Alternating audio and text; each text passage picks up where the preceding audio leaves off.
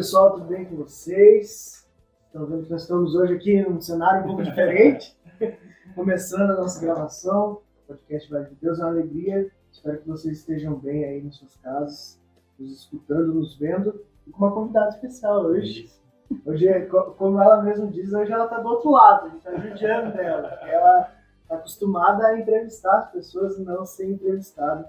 Mas esse é o nosso novo projeto, é, se chama Profissionais de Deus, e a ideia é trazer pessoas que, além de serem bons profissionais nas suas áreas, sejam pessoas que professam a fé em Deus e acreditam naquilo que a gente acredita de que é possível levar a palavra de Deus em qualquer lugar, no seu trabalho, na sua vida de lazer. Então, hoje é o nosso primeiro desse projeto e, se Deus quiser, vai dar muito certo. Né? Para começar, vamos fazer a nossa oração tradicional. Que Deus nos abençoe, do play ao pause. Em nome do Pai, do Filho e do Espírito Santo. Amém.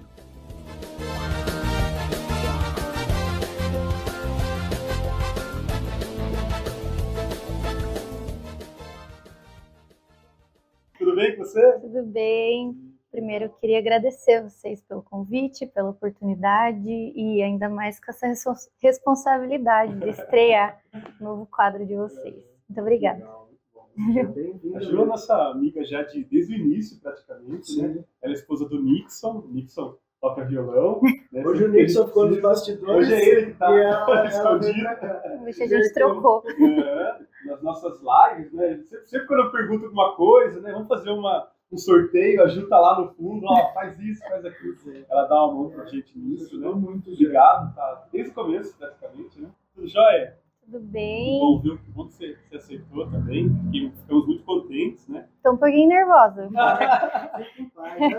Tudo certo.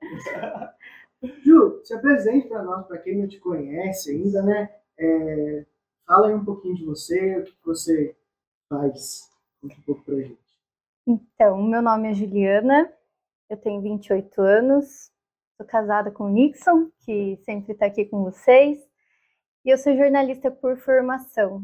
Eu iniciei a faculdade, eu era uma criança, tinha 17 anos na época. Esse ano faz 11 anos que eu fui para a faculdade, então eu falo que assim, é... a gente muda muito, né? Em 11 anos a gente muda muito, então é, foi uma decisão assim muito espontânea estudar o jornalismo, porque minha família já era da área da comunicação. Meu pai a vida inteira via ele fazendo isso, embora ele não seja jornalista, só eu na minha família sou. Então, foi muito espontâneo para mim escolher né, essa profissão. Eu tinha muita aptidão com isso e me identifiquei muito e resolvi seguir para essa profissão. Para quem não me conhece, eu sou jornalista do Jornal Ita News, daqui da cidade, e hoje eu que estou à frente da redação, da administração do jornal. Depois que meu pai ficou doente, dois anos atrás, eu acabei assumindo a administração do jornal e hoje sou eu que estou cuidando de tudo lá. Legal. Responsa, hein? Responsabilidade. Responsabilidade. Eu acho que é. Primeiro, conta pra gente como é que foi essa transição, né? Porque você já falou pra gente nos bastidores que você já trabalhava no jornal, já fazia as coisas, mas acabou tendo que assumir mesmo a direção do jornal. Como é que foi essa transição para você? É, quando meu pai iniciou o jornal, eu tinha 9 anos de idade. Esse ano, em maio, o jornal faz 20 anos. Então, eu cresci dentro do jornal, né? É, o Itanews ele começou dentro do meu quarto. Naquela época não tinha a tecnologia que a gente tem hoje, não tinha a facilidade que a gente tem hoje, né? Meu pai ele escrevia o jornal numa máquina de escrever e eu era encantada com aquilo, né? É, eu achava demais, assim, ele pegar as notícias, escrever numa máquina de escrever. Tinha uma pessoa que tinha computador naquela época, que era muito difícil, passava as notícias, as imagens que ele tirava naquelas câmeras de revelar, e era uma loteria, né? Se saía bom ou não a foto. Então, para mim era tudo muito mágico, né? Muita novidade, assim. Eu adorava entregar jornal com ele na rua, porque era ele e minha mãe que entregavam no começo. Então eu fui me adaptando a tudo assim a minha vida toda. Quando eu fui crescendo, fui ajudando a fazer mais coisas e assim por diante. Até que quando eu estava no colegial, tinha que escolher uma profissão e meus pais eram totalmente contra. Eu segui no jornalismo. Eu, até, eu sempre brinco, o Nixon tá cansado até de escutar isso, que meu pai queria tanto que eu fosse advogada que eu casei com um. o, destino, o destino me pregou essa peça. E ele queria muito que eu fosse advogada. Era o sonho dele, assim. Tá aí o amor que ele tem pelo Nixon. O amor pelo Nixon, tá explicado. E eu não queria de jeito nenhum. Não era que eu gostava, eu gostava muito de ler, de escrever, e eu tinha muita facilidade em escrever. Então eu queria seguir alguma área que fosse é, na escrita mesmo. Uhum. Como o jornalismo já estava ali estampado, né? Eu decidi seguir. Mas nessa parte da transição, quando meu pai ficou doente, em, ele teve um AVC em 2020, quando começou a pandemia, né? Começou em março, em maio ele teve um AVC. Eu trabalhava na prefeitura na época, eu fazia assessoria de comunicação da prefeitura minha vida era uma loucura, porque eu trabalhava direto, não tinha dia, era de uhum. segunda a segunda praticamente, né? E caiu como uma bomba em cima de mim, realmente, assim. Na época eu não sabia muito bem nem o que fazer, porque eu, eu nunca deixei de ajudar, né, no jornal, fora do meu horário de expediente lá, eu ficava intercalando essa, essa situação, mas quando eu me vi, assim, sozinha, né, porque os meus irmãos, cada um deles tem um rumo, tem, tem sua empresa. A minha mãe cuida do meu pai, então me vi meio, né? Não Sou eu. Cultural, né? Não, tipo, é. Ah, hoje eu vou te ensinar a fazer isso, fazer aquilo. Não, agora é você que. Agora é você. Né? Isso, não houve esse processo. Eu tive que encarar. E foi, assim, muito espontâneo. Eu ainda fiquei um tempo na prefeitura, né? Eu saí é, no ano passado, em outubro do ano passado, que daí eu me desliguei totalmente e assumi só o jornal. Uhum. E eu falo que eu não sei me explicar muito bem, assim, é, porque eu tinha muito medo de deixar o meu trabalho e me dedicar somente à empresa, porque eu não tinha mais meu pai, né, ali. É, tenho ele, né, graças a Deus, mas não tinha ele ali no jornal. Então, eu tinha muito medo do que podia acontecer, porque o Itanews é a cara dele. Uhum. E para mim é muito difícil fazer com que o Itanil seja a minha cara. Porque, embora eu tenha o gênio dele, todo mundo fala, a gente é muito diferente. Então, eu tinha que fazer o Itanils virar a minha cara, que as pessoas se identificassem comigo, né? E não consigo explicar muito bem, mas é, eu tenho conhecido tantas pessoas e eu tenho é, tanta gente tem cruzado o meu caminho é, na parte de contar histórias mesmo, que é a parte que eu mais gosto, a gente tem focado muito nessa parte de contar as conquistas dos itapevenses. Toda semana a gente publica alguma coisa nesse sentido. E as pessoas simplesmente aparecem no meu caminho. E eu não sei nem explicar como. Então, assim, tudo foi se encaixando muito bem com a ajuda do Nixon, que ele sempre está lá me ajudando em tudo. E tudo foi se encaixando muito fácil. E tô aí. Tentando ainda, né? E o jornal Itanews já faz parte do cotidiano né, das pessoas de Itapeva. Então, né, você também pegar um, um, um, um caminhão, né, já né, em movimento, né? É, é isso deve ter sido difícil mesmo. É muito difícil, mas também tem um lado muito bom, assim, que as pessoas tenham confiança, Sim. né? Então, é, a credibilidade, que demora muito tempo para a gente conquistar em qualquer área da nossa vida, eu já tinha ela ali. Eu tinha que manter, né? Tenho que manter isso diariamente. Então, quando as pessoas precisam publicar alguma coisa que é de relevância, né, que é muito importante, eles procuram o Itanews. Então, isso é um, uma facilidade, né? Isso é muito bom para mim. Antes eu queria dizer que essa música que tocou é em homenagem. Antes, desculpa te interromper, ah. é grande meu amor por você uma música que você nos pediu antes do, do, programa. Antes de falar sobre isso, eu gostaria que você. Qual que é a, a, sua lembrança dessa música? Por que dessa música? Essa, essa música é uma homenagem que eu, sempre que eu faço tocá-la, eu peço para tocá-la, é em homenagem à minha esposa, à minha família e àqueles que me cercam, né? Eu acho muito bonita. É, essa profissão, se a gente for pensar, é, é um contar uma história em tempo real, uhum. né? De tudo que está acontecendo.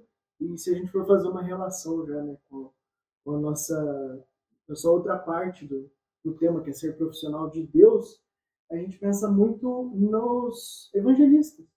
Os evangelistas foram os primeiros, né, os jornalistas da Bíblia são os evangelistas, porque eles viram Jesus ali, presenciaram as coisas e eles tinham que contar aquela história e ter essa sensibilidade de falar assim, isso aqui é muito precioso, não pode se perder.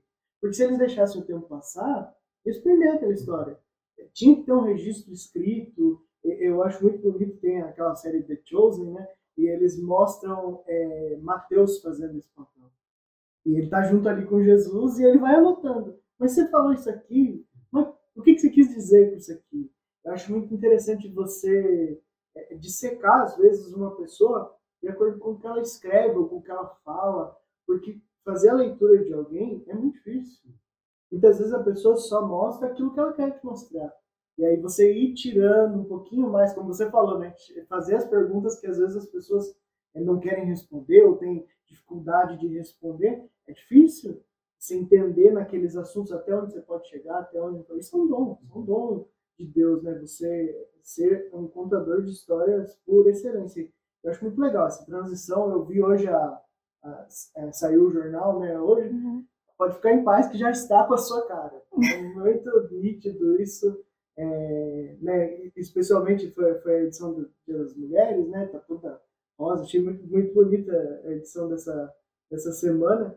E eu já vinha notando desde a época que a gente fez a entrevista com, com o jornal, que eu tive o hábito de ficar vendo sempre, assim, né? E, e realmente, essa transição é muito bonita, uhum. de ficar o jornal com a tua cara e sem perder a, a cara de ser o, o jornal que todo mundo gosta, local, que vai buscar as notícias da cidade e tudo mais. É difícil fazer isso. Então, né, que Deus abençoe. Eu sei que a jornada está só parabéns. começando. Parabéns. parabéns. Não é fácil, principalmente nas circunstâncias que foi. Né? Eu tenho certeza que você também não queria que fosse essa transição abrupta, como foi, né? É, a gente sempre fica esperando é, seguir a carreira, eu também segui a carreira da minha mãe, e a história é até parecida no sentido de que eu chegava lá no fórum e via minha mãe com máquina de escrever, com coisa arada, achava lindo, achava uma coisa maravilhosa, assim, aquelas pessoas bem vestidas e tal, falava assim, nossa, quero trabalhar aqui um dia. E esse sonho de criança mostra muito pra gente que, isso é um recado para os pais, né, vocês que em breve podem ser pais e o Cristo que já é, né, que os filhos fazem muito mais aquilo é, que a gente faz do que aquilo que a gente fala, uhum. né? Aquilo que a gente faz é muito mais importante do que aquilo que a gente é, fala. E aí, partindo para essa questão de Deus e, disso na tua vida, eu queria que você falasse um pouco é, se você sempre teve uma religião, como foi o seu primeiro encontro com Deus, se você é, já tinha o hábito de frequentar? Conta um pouco da sua história com Deus agora. É, eu cresci na igreja católica mesmo. É, fui batizada na igreja católica. Fiz catequese. E na Sagrada Família, inclusive. É, por coincidência, na Sagrada Família. E quando eu cheguei na, na, adolescência, tinha muitas amigas que iam na igreja evangélica, meu irmão também ia, meu irmão o mais novo dos homens, né? Eu sou a mais nova, mas a única mulher. O meu irmão mais novo dos homens, ele já ia na igreja evangélica também, e eu me conectei naquele momento ali, principalmente com o louvor, que é, ele, é, ele é muito jovem, né? Então, as músicas são muito, as letras são muito bonitas e a gente acaba se emocionando muito, assim, e eu me conectei ali. E comecei a frequentar. Durante a minha adolescência inteira, eu frequentei a igreja evangélica e fui direto, assim. Depois, é, tive uma fase meio é, de querer aproveitar a vida, que meus pais, quase enlouqueci meus pais, né? Aquela fase de todo mundo. E nesse, no meio dessa fase, no meio dessa fase, eu, é, eu conheci alguém que também estava na mesma fase, que é o Nixon.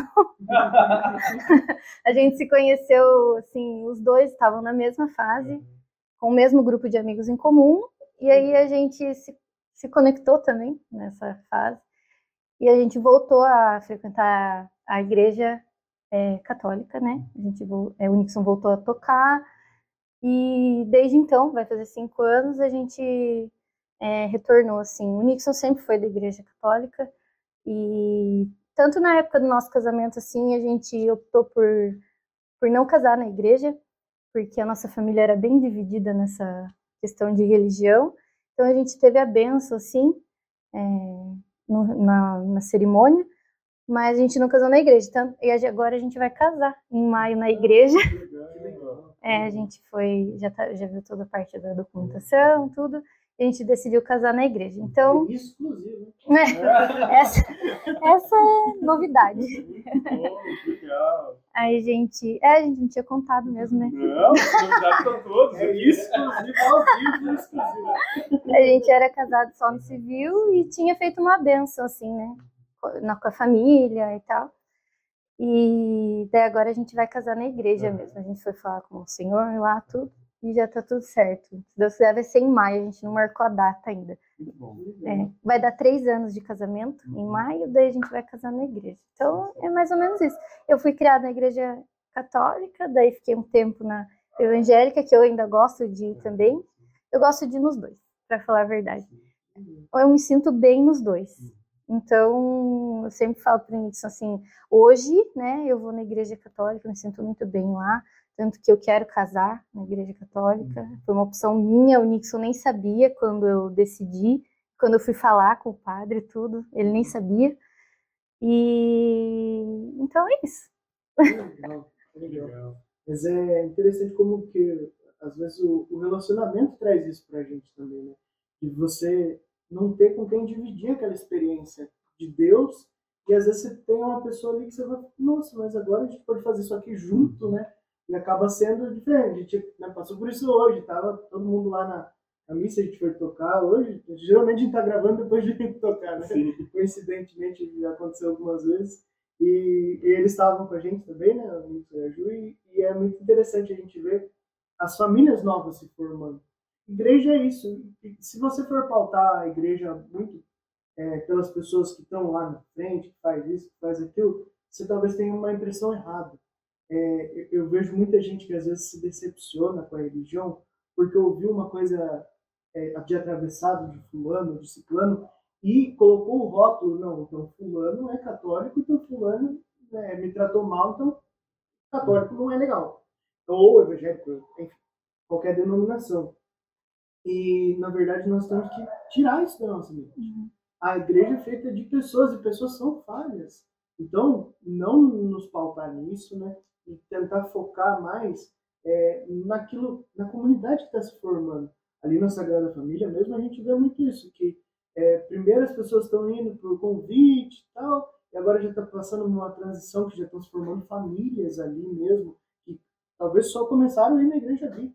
Isso é, é, é importante a gente ver que não faz mais sentido você é, distinguir família, comunidade, igreja, tudo é uma coisa só, né? A gente gosta que é, tanto os, os, amigos como a, a família participem das coisas junto com a gente. É gostoso você mandar um convite para alguém e falar assim, viu, vem aqui, a gente vai tocar hoje. A pessoa aparecer e falar, nossa, dá uma, uma alegria muito grande.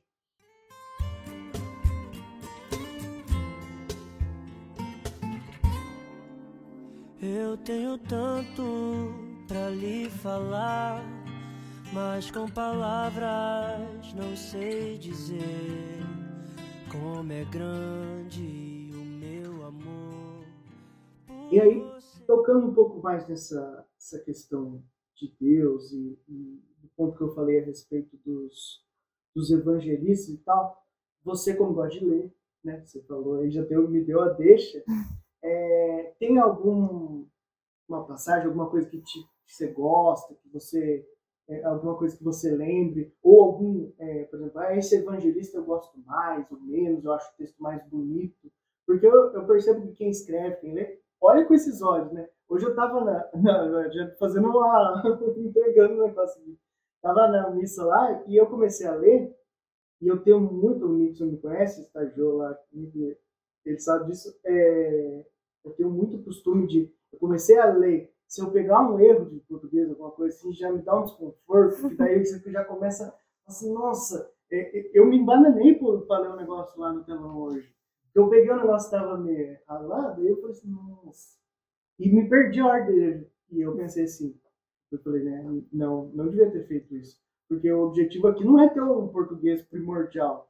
É passar a mensagem, é as pessoas conseguirem rezar e eu dei uma desconcentrada. Então, né, você tem alguma coisa assim da Bíblia, da palavra de Deus em geral, ou alguém que é que você acha interessante, do ponto de vista eh, da linguagem mesmo que você gosta? É, é assim, como eu tinha mencionado já, o que mais me atraiu, assim, é, para conhecer mais sobre a palavra foi o louvor, né? Que eu me identifiquei muito, porque eu acho que ele fala muito com a gente de uma forma muito direta. Quando eu comecei na igreja evangélica, eu era adolescente. Então, por mais que eu gostasse muito de ler, eu não tinha o hábito de ler a Bíblia, por exemplo, uhum. né? Porque é uma linguagem mais difícil, embora eu tivesse uma Bíblia de jovens, assim, com uma linguagem mais direta, mas o louvor ele atinge a gente de uma forma muito mais. Vocês gravaram um podcast de música, né? Então é muito diferente. E tem uma música que eu gosto demais, né, é, que tocava lá na igreja, e eu sempre escuto ela também, que ela fala uma passagem que é: Se eu passar pelo fogo, não temerei, na sua fumaça de glória eu entrarei. Fala assim, né? E é uma das músicas que eu mais gosto, que eu sempre que eu escuto ela, que eu vou na igreja, ela me toca muito que essa palavra, ela é muito forte, eu acho, né? Para todo mundo, assim. É... Porque realmente, às vezes, a gente se vê perdido e quando a gente sente a presença de Deus assim, a gente parece que tem uma paz, né? Mesmo que seja assim, só a gente ali, que é o mais importante, a gente tem uma paz. Então, essa palavra me marca muito. E falando do erro, eu também sou assim. É, para mim é muito mais difícil até conversar com as pessoas eu falo para o Nixon que eu fico me policiando muito para não julgar, por mais que seja é, não seja intencional mesmo. Porque eu estou conversando com alguém, escreve uma palavra errada para mim, eu falo, meu Deus, não vou corrigir, eu fico assim. O Nixon eu corrijo, coitado. Às vezes escapa uma coisinha, eu já falo, não é assim, né? Então é, é difícil, eu entendo, porque é. se eu vejo também, eu já me desconcentro, me perco, eu falo, meu Deus. E a gente às vezes tem que se policiar para isso, para não ter, para olhar com os olhos de cristão, ou da onde você estiver naquele momento, né, de amizade, por exemplo, quando um amigo te manda uma mensagem escrita errada, e que não é o momento de você fazer aquilo, né? Tem muito, muito disso. Você falou é, da escrita, o que, que você fala um pouco da sua infância? Como, como é, o que, que você gostava de fazer? Você gostava de ler é, mais é, livros mesmo, poesia, prova? O que, que você gostava de ler quando você era criança? É, meu pai sempre, meus pais, né, sempre compraram, tanto para mim quanto para os meus irmãos, história em quadrinho. Então, desde criança, eu tinha todos, assim, que saíam da Turma da Mônica. Então, foi, minha primeira leitura iniciou nos quadrinhos da Turma da Mônica. É. Pessoas, é. Né? E, e eu gostava demais, assim, é, mas não dei sequência nos quadrinhos. Meu irmão mais velho, ele até hoje, ele tem sim, um quarto na casa dele que é de história em quadrinho, de tudo. As edições assim que tem pouquíssimas unidades, ele tem. É, porque ele é apaixonado por isso, pela leitura também. E foi aí que surgiu assim o meu interesse pela leitura desde pequena, porque meu pai sempre incentivou muito. Então, eu gostava muito de escrever poesia quando era criança. Uhum. É, a minha mãe brinca assim que eu ia em banco e sempre deixava uma cartinha para gerente de banco, enquanto meus pais estavam tra trabalhando lá assim. Onde eu ia? Eu ia no médico, eu deixava uma cartinha, sempre com poesia. Eu escrevia poesia e deixava para alguém. Alguém que está assistindo aí deve ter alguma poesia de criança guardada. E com isso foi desenvolvendo, assim, né? Na, na escola eu sempre tive muita aptidão para português, para uhum. literatura, que eu gostava muito, ainda gosto. E eu acho que nunca saiu isso de mim. Sempre foi para essa parte da leitura, da escrita mesmo, que eu tive muita facilidade. Nunca fui boa com matemática, com ciências, com nada. Era sempre com a parte escrita mesmo. Então, foi muito natural. Legal. E nessa sua né, questão de escrever é um pouco emocional, né, se a gente for pensar assim, é principalmente quando você quer é, fazer um texto que atinge as pessoas de uma forma diferente, uhum. você precisa emocionar. Isso deve ter, você deve ter passado por um monte de experiências que você percebeu mesmo a presença de Deus, ou no que você estava escrevendo, ou na notícia que você estava contando. Queria que você contasse um pouco dessa sua experiência, de o que, que você, como você enxerga Deus dentro do seu serviço, do jornal, ou das coisas que você já fez. Essa parte de identificar situações, assim, identificar falas que emocionem, né? É, às vezes, hoje, com a internet principalmente, muitas pessoas acham que é sensacionalismo para você realmente tocar as pessoas assim com a notícia. E muitas vezes não é, né? Eu entendo que algumas pessoas realmente fazem isso. Eu particularmente não não, não sou adepta, não gosto dessa parte. Mas eu acho que tem situações que precisam ter uma relevância, né? Sempre tem alguma coisa de importante na, na entrevista, que é o que a gente usa no título, por exemplo, né? Que é o que vai chamar a atenção para que a pessoa consiga ler o texto, né? Que tem interesse em ler o restante do texto. Então, de certa forma, a gente sempre tem que usar um sensacionalismo, uma parte que, que seja emocionante para chamar atenção. E é errado? Não, porque a gente se, se interessa. demais, ninguém vai nem chegar Sim. que você achou Interessante e, falando, você estava comentando sobre os erros, né? e eu não sei se estou vislumbrando um jornalismo, um futuro jornalismo, mas é, de sensacionalismo, né? que é o erro de português, muitas vezes, para chamar atenção, serve para isso. Uhum. Então, às vezes, você vai fazer uma, num videozinho que você está vendo, no TikTok, você encontra um erro e isso chama atenção e você acaba ficando ali. Isso é verdade ou é só impressão minha? O que você acha? Nunca tinha pensado. É. Nunca utilizei essa técnica, vou não, pensar. Que bom, que bom. não, eu não bom, consigo. Porque não... É, é, o que eu percebo é que muitas vezes o erro está ali de propósito. Tem situações, por exemplo, mas mais para o lado publicitário, né? Não para o lado jornalístico daí.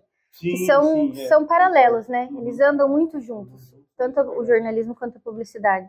Mas tem situações, por exemplo, isso já, já aconteceu no Itanews. Eu era adolescente na uhum. época, eu me lembro de uma propaganda, ela sair de ponta cabeça na capa do jornal, que era para chamar atenção, uhum. para realmente e, e, naquela época não tinha essa facilidade do WhatsApp. Uhum.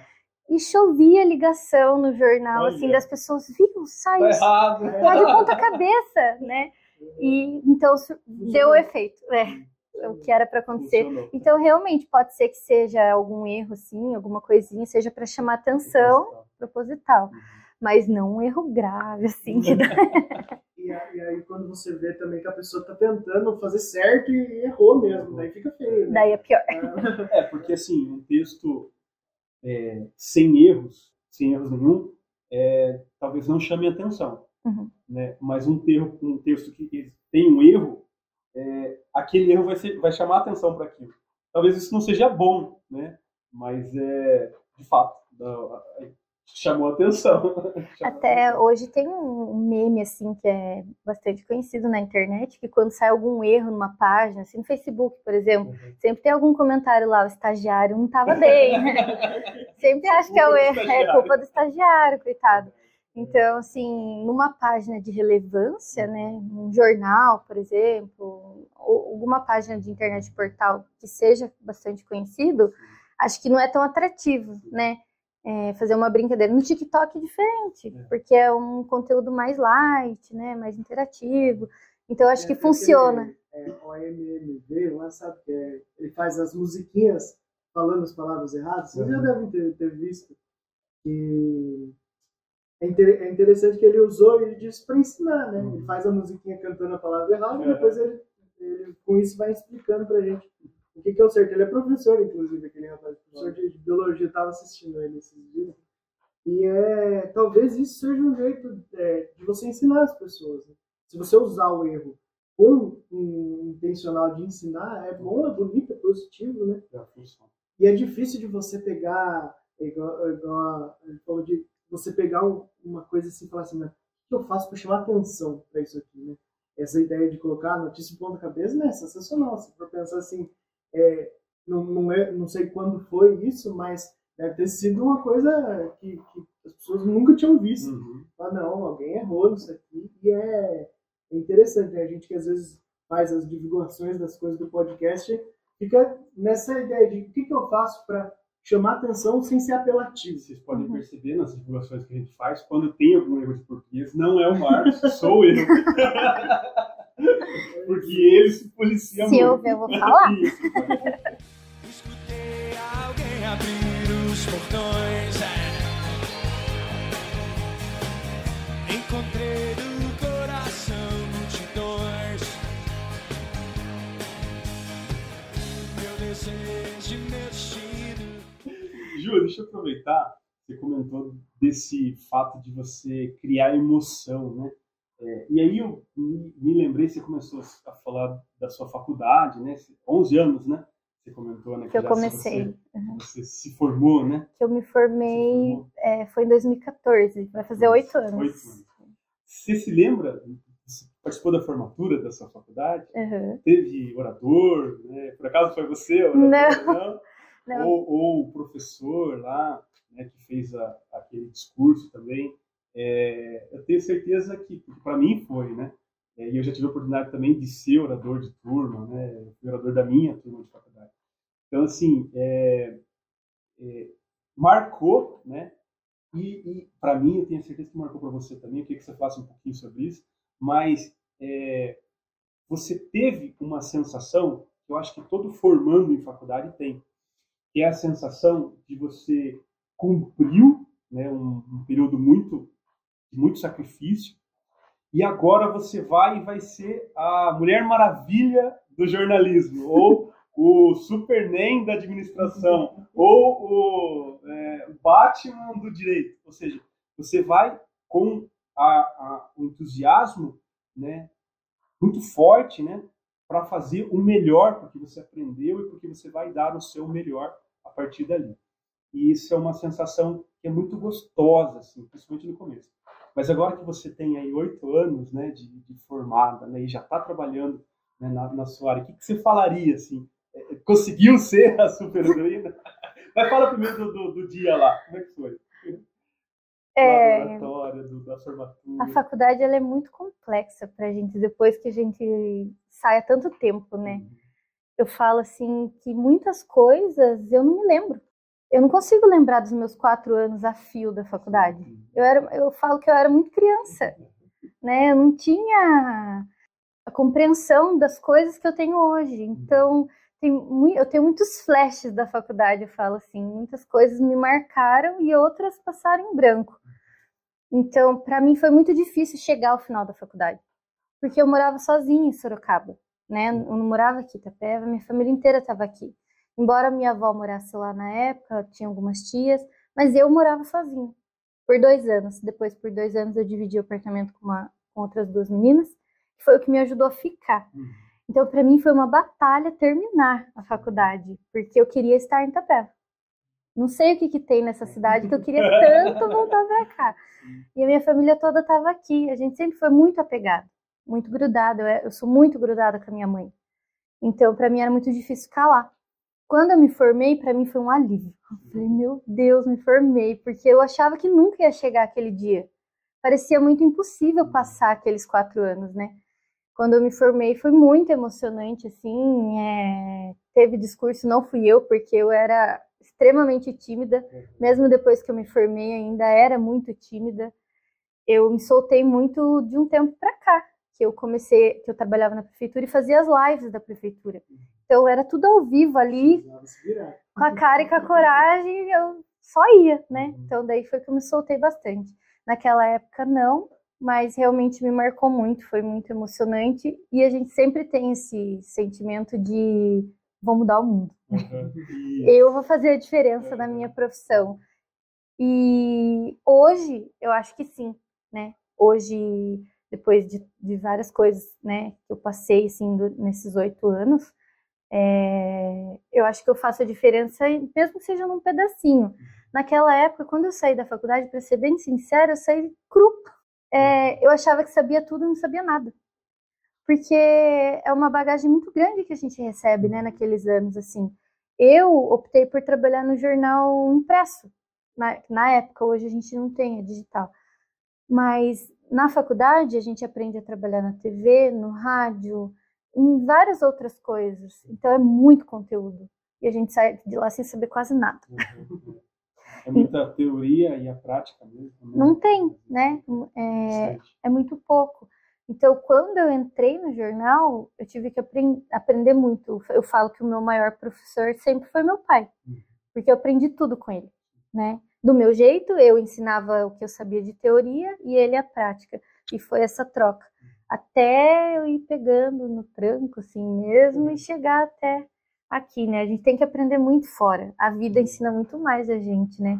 Embora a teoria seja a base para tudo, né? Uhum. Já me deu duas dúvidas aí das coisas que você foi contando. Eu lembrei de uma postagem que eu vi tua nessa semana, que era você com uma amiga na frente da faculdade. Foi. Do, acho que do começo do, do teu curso. É, é, já fica a dica para quem, cuidado que for entrevistado, que uma semana antes eu não, de olho. Eu tô, eu, eu, eu tô impressionada. medo, eu não tô postando nada mais, porque o Marquinho vai ver e vai chamar. E eu achei interessante, eu queria que você, é, né, fazendo um paralelo com essa pessoa que você era naquele momento, que você falasse um pouco para quem está vendo hoje e quer seguir a carreira de jornalismo, para deixar um recado para essas pessoas. Porque eu sei que tem um monte de alegria, um monte de dificuldades, mas que eu vejo que você é uma pessoa realizada naquilo que você faz. Uhum. Então é esse tipo de pessoa que a gente quer que dê uma mensagem para as novas gerações. Queria que você deixasse um recado para aquela Juliana lá que estava começando a, a, faculdade. Já pela foto dava para ver que eu era uma criança, né? A Raquel, que eu postei a foto junto lá, ela é uma das minhas melhores amigas até hoje né, que eu ganhei na faculdade. Provavelmente ela vai assistir porque ela é aquela amiga que incentiva tudo, que dá apoio a tudo. Vamos inclusive... um abraço, Raquel. Ela compartilha esse conteúdo para nós aí, sua amiga. Ela também, ela escreve assim, ela é maravilhosa para escrever. Então eu vou indicar a página dela para vocês, é arroba entre aspas. Ela escreve umas coisas assim, e ela também, a gente conversa muito sobre Deus ela me mostrou muitas coisas, assim, eu falo que ela é luz na minha vida. E realmente ela é, ela é nossa madrinha de casamento. E a gente tem um convívio muito é, próximo, mesmo a gente estando longe, desde a época da faculdade. Então, eu queria mandar um beijo para Raquel também, que está lá na foto do meu TBT. É, a Juliana de 2011 para cá é outra, totalmente outra, né? Eu não tinha discernimento nenhum sobre a vida. E se eu posso dizer uma coisa para ela naquela época, é que saiba ponderar mais as coisas, que não faça as coisas assim de repente, porque a gente aprende, né? A gente aprende a ter calma, a gente aprende a esperar o momento certo, embora a gente queira, queira tudo para ontem. Naquela época, mais ainda, eu queria tudo para ontem. Uhum. Eu chegava em Sorocaba na segunda, eu já queria que fosse sexta para eu voltar para casa. Então, a minha, a minha vida era resumida nisso. Eu estava conversando com o Nixon essa semana sobre isso. Falei, Nixon, quando eu vi aquela foto, eu falei, meu Deus, não fazia nada. E eu reclamava, né, uhum. da vida, reclamava, meu, ai, não vai passar logo essa faculdade, nossa, eu tenho que estudar, nossa, eu tenho prova. Que a melhor parte, assim, de você curtir, de você ter uma vida, assim, com um pouquinho menos de responsabilidade do que a vida adulta, né, porque a hora de chegar à vida adulta, tem jeito mais. É muito, é muito diferente, assim, eu falo que não tem como voltar, né? Atrás, óbvio, a minha vida é outra hoje, né? Tenho muito mais responsabilidade, assim, sem comparação nenhuma. E eu, eu comentei exatamente isso com ele. Por que, que eu reclamava? A minha rotina eu acordava 10 horas da manhã, ia limpar a casa, fazer almoço, à tarde eu estudava, ouvia um filme, ia passear no shopping, ia ver minha avó, enfim. Era aquilo. À noite eu ia para a faculdade e voltava a dormir. Era só isso. e eu reclamava, né? Achava pesado, né? Então, o que eu falo para Juliana daquela época é que soubesse aproveitar mais e se preocupar menos, porque a vida ia vir com um fardo muito maior. A liberdade é muito cara. O preço que a gente paga para ser livre é, né, de ah, não precisar dar explicação para ninguém e tudo mais, é muito alto, né? Então a gente tem que tentar também levar a vida mais leve, porque senão a gente se cobra demais e, e, muitas vezes, quando a gente amadurece, a gente olha para os nossos pais, ou para os nossos avós, ou para as pessoas que eram referências para nós, e olha e fala assim: não, mas ele não é tão adulto assim também. Sabe? Eu não sei se vocês já tiveram essa concepção de tipo, não precisa ser adulto 24 horas por dia, super responsável. Pode brincar, pode dar risada, você pode ter o seu momento de descontração. Isso não vai deixar você de ser adulto. Né? E muitas vezes quando a gente faz essa transição, principalmente na hora que sai da faculdade, a gente pensa, não, agora acabou a brincadeira. Agora eu tenho que ser sério uhum. e isso torna a vida muito difícil. Pesada. Pesado demais. A vida adulta, se, é, né, com, com, não estou querendo assustar quem está chegando agora na vida adulta, às vezes está na faculdade ainda, mas ela é muito cansativa se você viver só ela. Se você não tiver um momento de lazer, se você não tiver um momento para desestressar, para tocar um violão, para cantar, para dar risada, para contar uma piada, até no ambiente de trabalho. Muitas vezes tem gente que vive um ambiente de trabalho fechadinho demais, e aí é um pouco da mensagem que eu queria passar a respeito do, do, desse nosso novo formato, falando de trabalho, que você precisa ser, graça de Deus, no seu trabalho. As pessoas precisam olhar para você no seu trabalho e falar assim, caramba, aquela pessoa é diferente. Nós estamos chamando aqui pessoas que a gente vê que é diferente. Você está sendo convidado aqui porque nós vimos em você aquilo que a gente quer ver em todo jornalista. Aquilo que a gente quer ver nas pessoas que estão trabalhando, colocando né, a cara a tapa aí no mercado de trabalho, que não é fácil, mas que a gente veja profissionais que a gente enxergue Deus através das pessoas, seja nas coisas que escrevem, nas coisas que falam, nas posturas, né? Esse, essa semana eu estou passando por uma reforma lá em casa e até mandar um abraço para ele, o Leandro, que é o pedreiro que está fazendo as coisas lá. E ele é um cara que eu vejo muito Deus nele. Você sabe, aquela pessoa que é 10 centavos, é 10 centavos. É 30 centavos, é, é honesta no, no, pequeno, no pouco dinheiro. Não, vamos fazer assim, vamos fazer assado, vamos acertar assim, isso dá para fazer, isso não dá para fazer. Isso é bonito de ver. Uhum. A, gente, a hora que a gente vê que o profissional, ele carrega Deus para todo lugar que ele vai, isso faz a diferença. Nós precisamos de mais gente.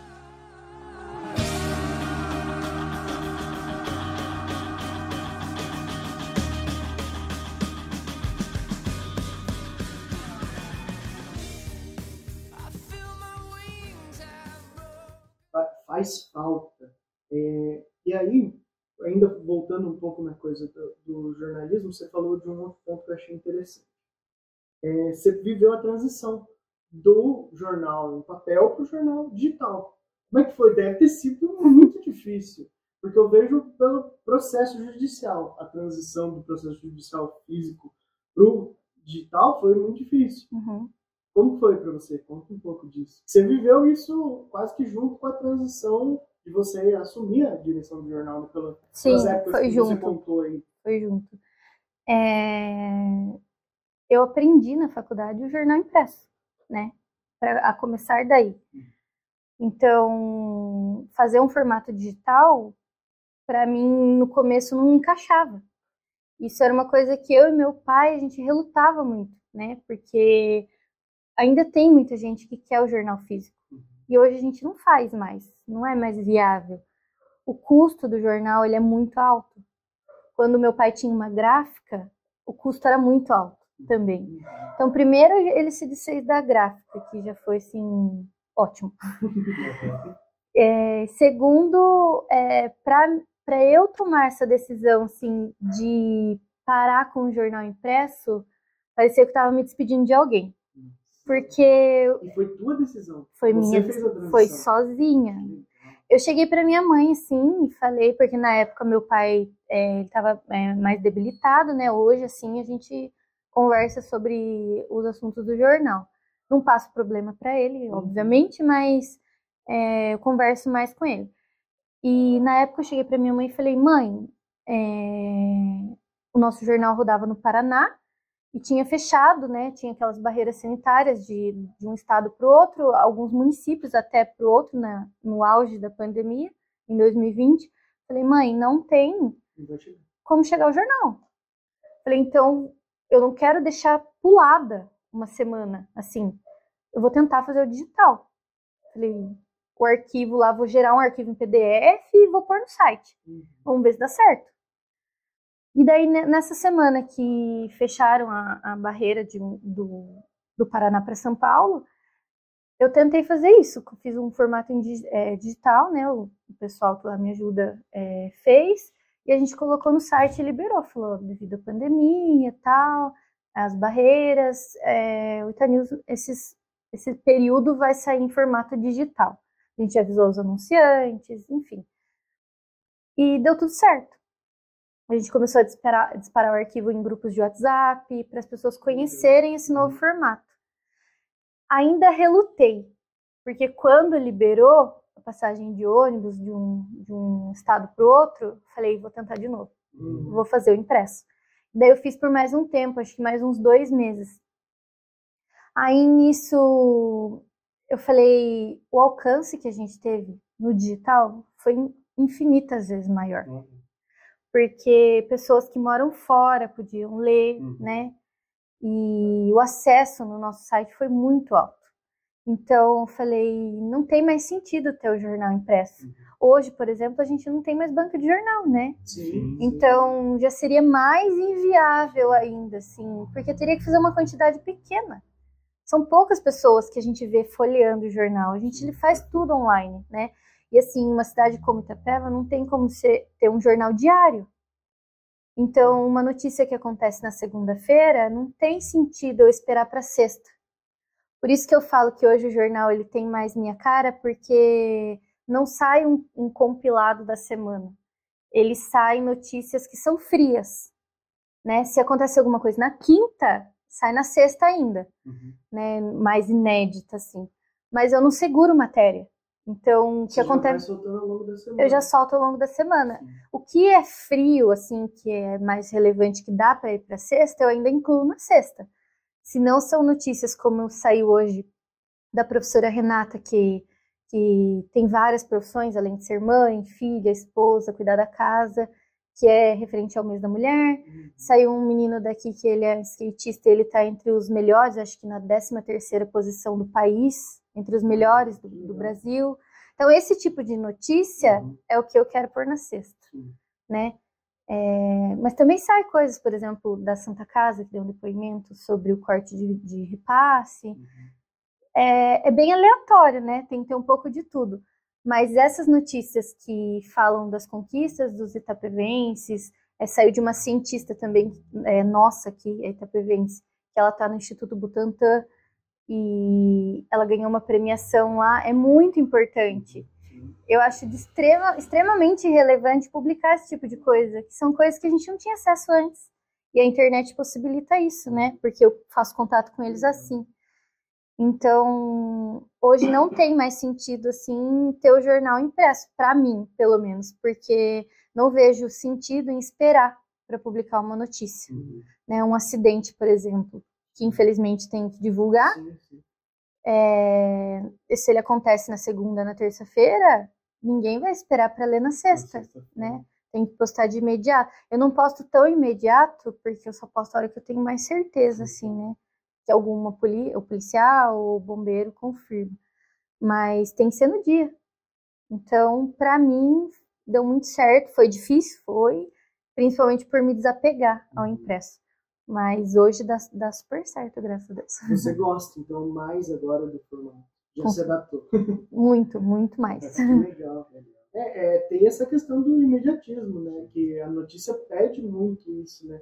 Antigamente a gente achava, até na, na televisão também, a gente vê esse tipo de transição, né? Eu estava falando hoje com o Cris, né? Fazia muito tempo que eu não assistia Jornal Nacional, sentei aqui, estava terminando o Jornal Nacional, e as pessoas se alimentavam daquela notícia. Sim. Aquilo era notícia do dia e acabou. Hoje em dia tem canal de notícia 24 horas, porque acontece coisa 24 horas é, e as notícias também ficaram mais é, regionalizadas, né? Se a gente for ver, o, o jornal em si, ele, lógico, né, acaba abarcando outras cidades e, e até para outros estados, mas ele ele é muito mais interessante do que o jornal genérico, que fala do estado de São Paulo inteiro. Uhum, O Itapevense, o Itapevense olha e fala, não, aqui eu tô vendo as pessoas que eu conheço, sim. são as histórias, e eu, eu me identifico muito com isso. Eu acho que o, o podcast Vale de Deus, ele quer é, chegar um pouco nesse, nessa função de contar histórias de pessoas importantes, sabe? É, muita gente que não tem espaço, né, várias pessoas que a gente já, já trouxe no podcast, que foi muito legal de, de trazer, e que talvez não tivessem espaço é, dentro das suas comunidades religiosas, as pessoas não conhecem a história. Hoje mesmo, durante a missa, né, falaram para nós de uma história lá de Capão, né? Taporanga. Taporanga. de Itaporanga que a gente já está vendo para contar, que é interessante é, é conhecer, e muitas vezes são pessoas fantásticas e que as pessoas simplesmente não, não conhecem.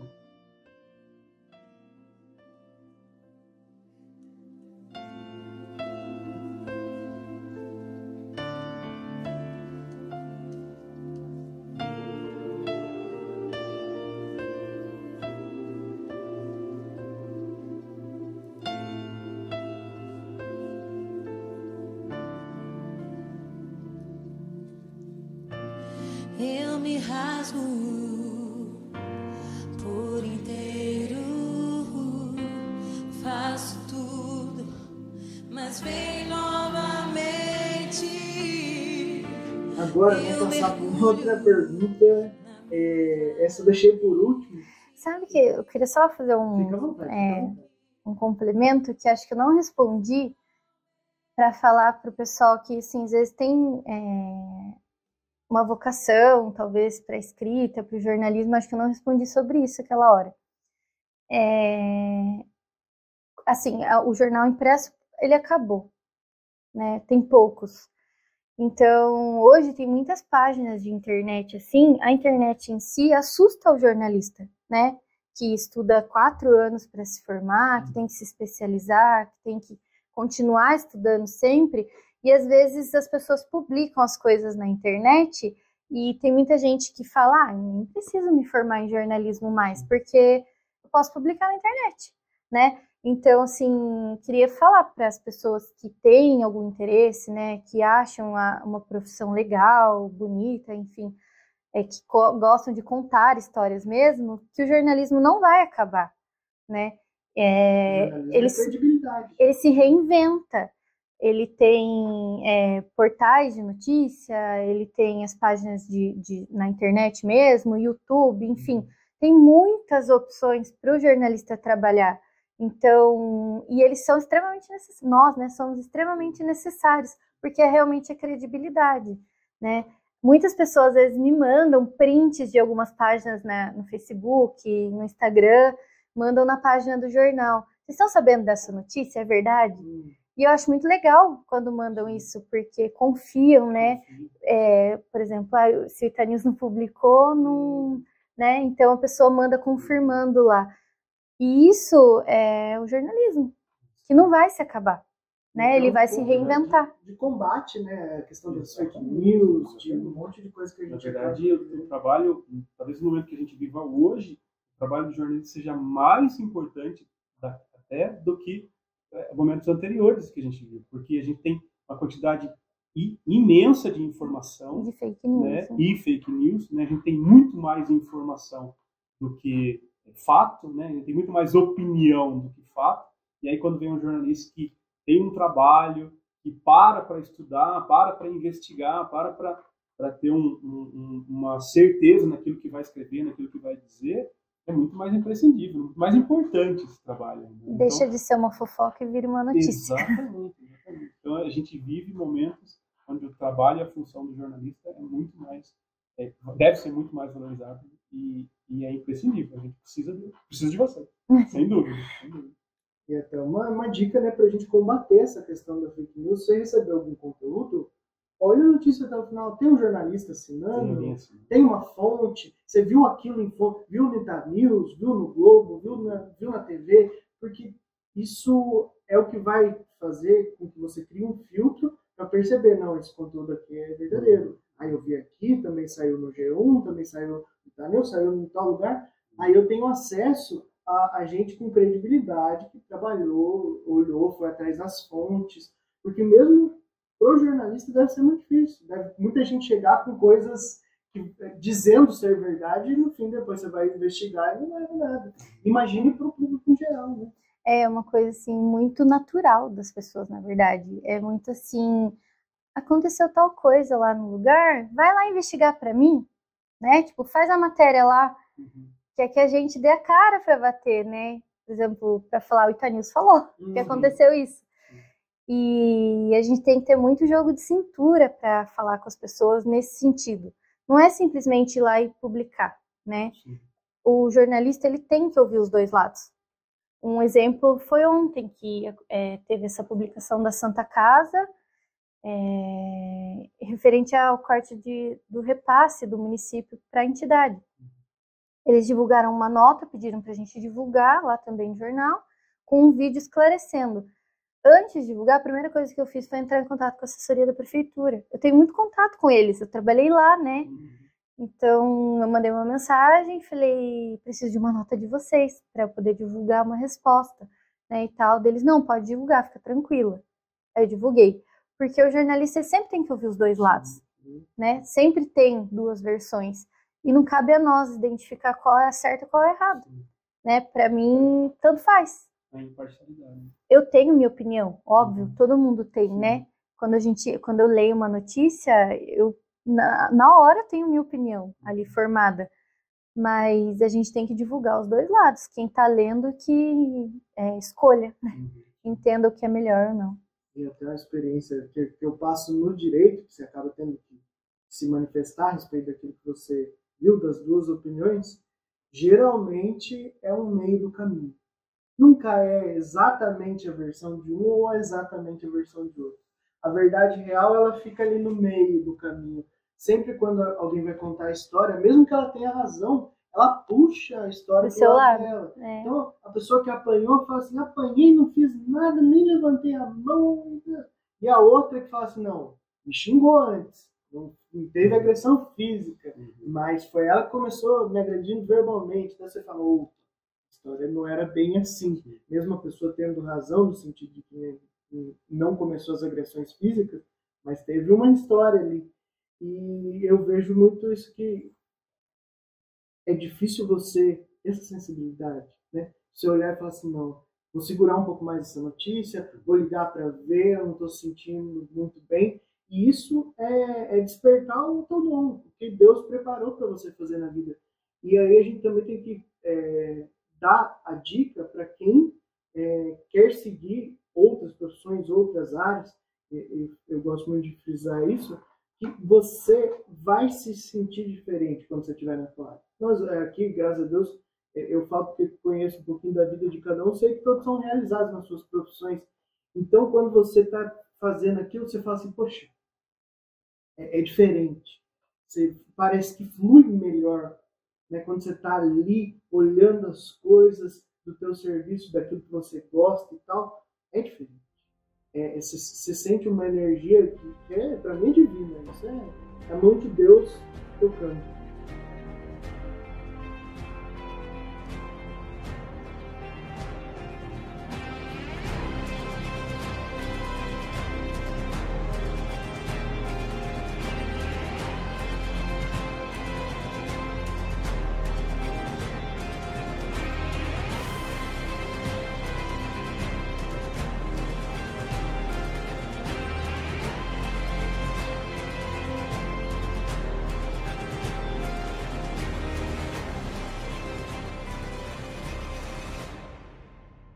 E aí, né, passando para a minha última pergunta, é para a gente debater a respeito.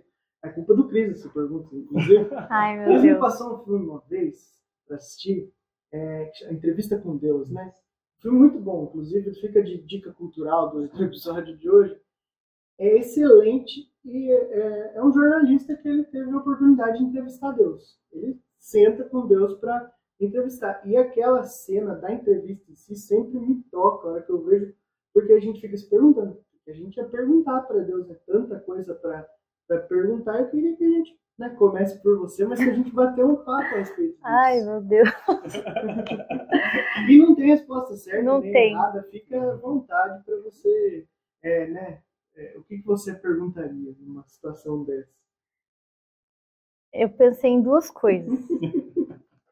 Uma meio óbvia que acho que todo mundo perguntaria. Como estão aí em cima, né? Como meus avós estão aí em cima, as pessoas que eu amo que foram, como elas estão aí? Elas estão me olhando mesmo, né? Estão cuidando de mim mesmo? Eu acho que sim, né? Mas acho que a primeira coisa que eu perguntaria é isso. E depois eu ia perguntar quando que ele vai voltar, porque isso aqui tá um caos tá muito bagunçado e precisa dele para organizar tudo de novo. Então, acho que são as duas coisas que eu ia perguntar, assim, que me vieram de imediato. Primeiro, como as pessoas que eu amo estão lá, né? Se estão bem. E segundo, quando que ele volta para pôr ordem na casa. Legal. Cris, quer falar alguma coisa a respeito Olha, desse? essa pergunta é boa. É, eu acho que eu, eu acho que eu ia fazer essa pergunta também de, de e aí, tá tudo bem aí, né? Meu pai já é, já é falecido, já, já estamos em 23 anos, esse é o 23 ano meu pai faleceu. Eu ia perguntar, e aí, tá tudo bem aí? Meu pai tá aí mesmo? eu acho que essa pergunta é, é muito, muito legal de se fazer, de se saber, porque daí, na verdade, essa pergunta já responde um monte de outras perguntas, né? Que a gente já tem, né? Então, só essa já tá bom. E, é, olha, mais que eu perguntaria? Porque, assim, no filme ele faz uma, um questionamento, né? Porque, na verdade, é muito legal o filme porque ele está entrevistando um rapaz que se diz ser Deus, né? Um senhor que se diz ser Deus, né? E aí, à medida que ele vai entrando na, na entrevista, ele vai né, percebendo que não, de fato, ele era Deus, né? Mas uma das primeiras perguntas que ele faz é por que, que coisas ruins acontecem a pessoas boas? É uma pergunta que a gente se faz todo Né? dia, né? É uma pergunta muito corriqueira, né? Uhum. porque a gente não tem muito não consegue entender né por que coisas ruins acontecem né a gente está acabando de sair de uma pandemia entra uma guerra né como assim né peraí É, é chocante né e, e, e aí ele bom o filme deixa com vocês aqui mas talvez seja uma pergunta que eu faria assim e aí como é que faz né para lidar com tudo isso né? É que o, o filme deu a resposta de Hollywood, né? A gente quer a resposta original, né? Do Deus original. É difícil, né? É, essa questão que a Ju falou, eu achei, achei interessante. Esses dias teve um círculo bíblico que eu falei a respeito disso. É, muitas vezes a Bíblia nos mostra o planinho de Deus. O planinho de, de, de você falou, né? Quando é que volta? Eu já me perguntei muito isso também.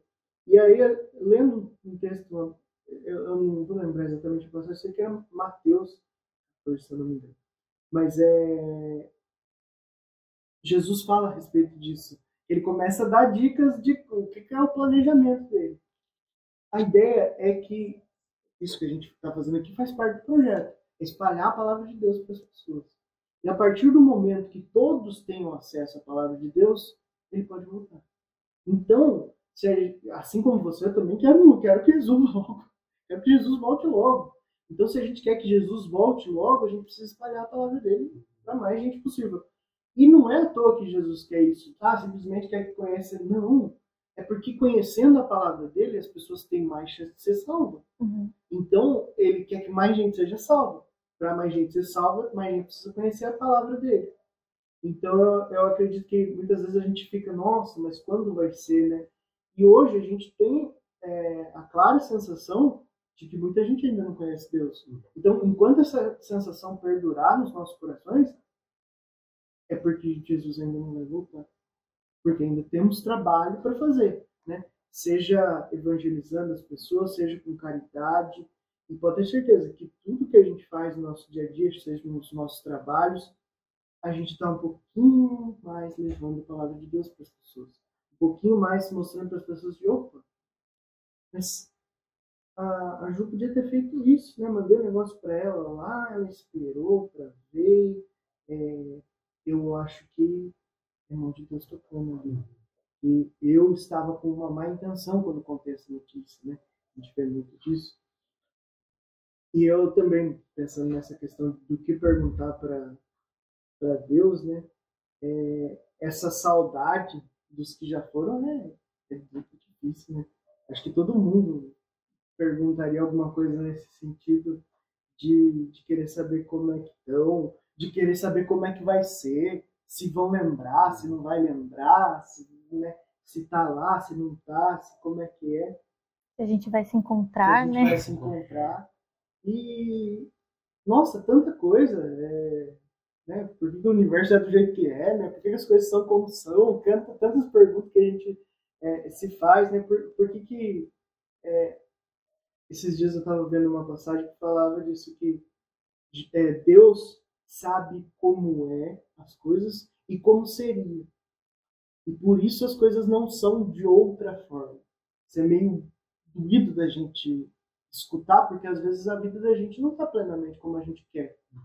Mas aí a gente começa a entender que se nós estivermos no caminho de Deus, tentando fazer as coisas, é, seguir a vontade dele, talvez essa, essa fogueira de, de guerra, de Covid, de, de tudo mais que a gente está passando, seja necessário para que lá na frente tenha um resultado positivo, porque ele sabe como seria o mundo se não tivesse passado por isso. Então, se a gente passou, alguma coisa tem. É logicamente que Deus sempre deixa o livre-arbítrio agir. Então, muitas das coisas, né, até respondendo, tentando responder, né, quem sou eu para responder, mas um pouco da pergunta que você fez é que as coisas é, ruins muitas vezes acontecem pelo livre-arbítrio, porque Deus não interfere no livre-arbítrio das pessoas. Mas realmente, às vezes é indignante, porque você vê uma pessoa fazendo tudo certo e acontecem coisas erradas, o sofrimento, é, né, muitas vezes ainda a questão da morte, como é um, fator final, eu, eu não, não sei se a gente, como cristão, é, não deveríamos ver de uma forma negativa. Né? Isso aqui é difícil. Você não quer perder algo Uhum, que você ama. não. Mas é, se nós acreditamos de fato que existe um lugar melhor, a, a morte em si não deveria ser uma notícia tão triste. Só que não é fácil lidar com isso. Despedir, Principalmente né? que A despedida é ficam, muito dolorida. é, é, é, geralmente, né, quando envolve criança, é muito difícil, né? Quando fica, a criança fica, os pais morrem e tal, isso é uma coisa muito difícil. Então, é, a verdade é que a gente quer que aconteça um pouco de tudo que vocês falaram aí. Jesus volte logo, que as coisas se resolvam e que a gente entenda um pouco mais como é que as coisas são. Lembrando, é, lembrando que meu pai, né? Meu pai falava uma coisa sobre trabalho, inclusive. Aí acho que podia ser um pouco de, de conversa também. Meu pai falava assim, eu, eu falei, meu pai faleceu, eu tinha 15 anos, né? Então eu estava iniciando, né? Procurar emprego, né? Alguma coisa para fazer, ganhar meu, ganhar meu dinheiro. Né? Comecei a trabalhar relativamente cedo, tinha é, 15 anos, 16 anos. E aí meu pai falava, né? "Ah, Você, tem, você não pode procurar emprego, você tem que procurar serviço. Tudo bem, né? A gente não entende na hora, né? Na verdade, eu só fui entender agora que eu fui estudar um pouquinho sobre o tema, né? E aí eu vi uma, uma explicação sobre isso que eu falei, olha, faz, faz sentido o que meu pai falava. É, a gente não pode ver o nosso trabalho como um trabalho em si. O trabalho não tem muita serventia, mas um serviço tem. Porque todo trabalho em si tem que ser um servir alguém. Ele não pode ser em si um trabalho. É um trabalho, né? Já se eu trato ele como um serviço, ou seja, eu estou ali para servir alguém, ele tem mais propósito, inclusive cristão, né? Então, se eu, se eu tenho, se eu saio de casa para trabalhar e aí o meu intuito é, é atender o, a uma necessidade de alguém, de alguma forma, e se o meu trabalho, se o meu serviço for isso, né? For servir alguém, ele tem um propósito cristão, inclusive. E aí, é, uma pergunta que eu faço para você, né? Qual é a sua profissão? E aí, acho que a primeira coisa que veio para gente é, eu sou jornalista, né? Eu sou bancário, né? Eu sou é, é? Servidor público. servidor público. Vocês sabiam que essa, é, teve essa mudança de nomenclatura, inclusive, de funcionário público para servidor público por conta disso. Faz Você mais falando. sentido, né? Nesse, Sim. nisso que a gente está falando, né? É, e aí a, pro- a propositura, né? É a gente parar de falar eu sou, né? E a minha função. É, antes disso, eu sou cristão e eu estou jornalista, bancário, servidor público, porque é, é, de fato esse é um- a, a nossa profissão. Por mais que a gente tente né, e vai trabalhar isso ao longo da nossa vida toda e isso e você é reconhecido por isso, né? É, em algum momento eu posso me aposentar e aí eu deixo de ser, Sim, É. e é uma transição ou melhor, deixo Sim. de estar. né? Então eu estou nessa função, né? Eu estou nessa situação. É, mas antes de mais nada, o que eu sou, né? O que me define antes disso, né? E se a gente busca ser cristão, eu acho que a gente tem que também buscar ser, né? Ser o cristão, né? E aí quando eu sou cristão jornalista, eu também tenho essa função, né? Eu paro de ser. É muito engraçado.